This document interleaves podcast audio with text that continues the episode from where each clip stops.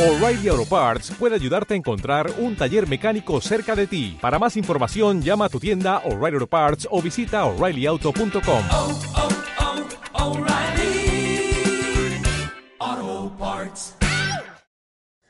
Bueno, y para terminar lo del Evangelio del- de la infancia de Jesús, una parte, porque tengo otra que luego os diré, ya os lo comentaré, eh, se hizo hombre del tiempo Jesús, porque hacía mucho calor, ¿no? Entonces iba a José y María con él y le dice María a José, oye, que tengo un calor tremendo y aquí no hay ninguna sombra por ningún lado. Y bueno, entonces él pedía todo lo que se quería, al cielo, a Dios y eso, pues le dice, oh Altísimo, por aquella dulce palabra que oí una vez dicha por ti, cobíjame con tu sombra, concédeme tu refrigerio. La verdad es que eran peticiones como las que se hacen al genio de la lámpara, ¿no? Pero bueno, tenemos que ser discretos con, el literal de las cosas. El caso es que Jesús, al oír estas palabras, dice el Evangelio, se alegró. Clavó en el suelo el palo seco que llevaba en la mano, como os acordáis, como la vara de Moisés, cuando hacía los manantiales. Y esto fue como con un bastón, como si fuera el, bastón de mando, ¿no? Esto se utiliza también en el caballo de Troya, el- lo llamaban la vara de Moisés, era una especie de, de, bastón de mando con, como arma, como arma con ondas de radio y cosas por el estilo. Dice, dale al momento una sombra placentera a mi madre. Vaya. Bueno, pues aquel árbol, perdón, aquella vara se convirtió en un árbol ¿no? y les brindó un agradable alivio su descanso, dice el Evangelio.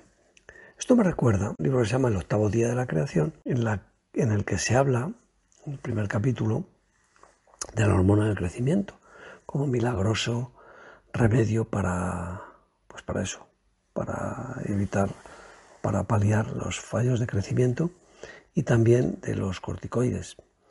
Es decir, evidentemente no es literal que, que se utilizase la naturaleza para de esa manera tan, tan fuerte, ¿no? Pero puede ser, es decir, técnicamente sería posible hacerlo.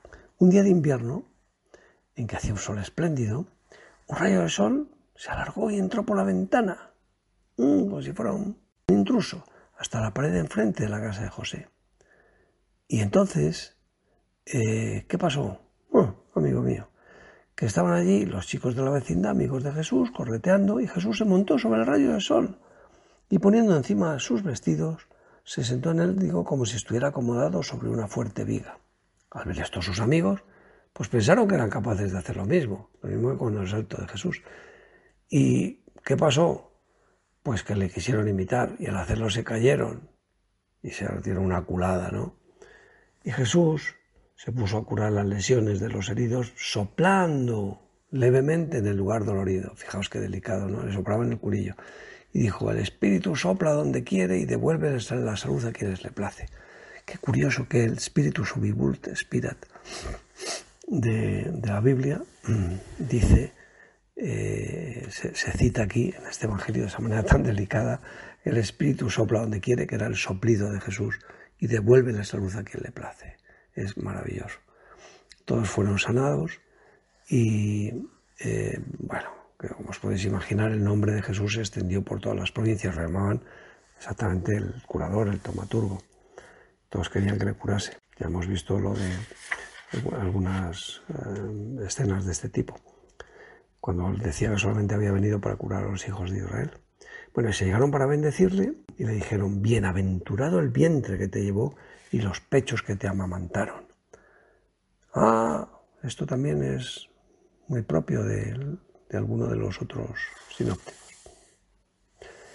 Eh, y dice, José y María dieron gracias al Señor por todas las cosas que habían visto y oído. Bueno, en otra ocasión, ya termino con este Evangelio, María dijo, mira hijo, ve a la fuente de Gabriel, saca agua de allí y tráela en este cántaro. Bueno, pues fue con el cántaro. Y cada uno de los chicos mm, llevaba un cántaro allí, entonces estaban varios reunidos.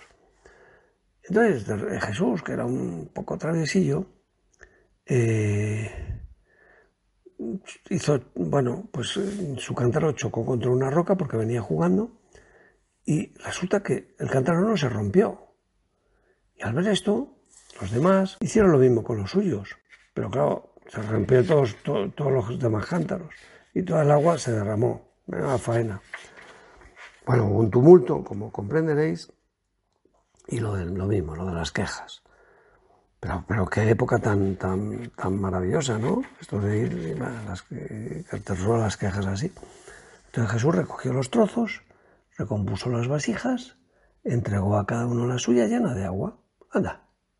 Y elevó sus ojos al cielo, que es lo importante, diciendo, Padre, de esta misma manera han de ser reformados los hombres desordenados que murieron.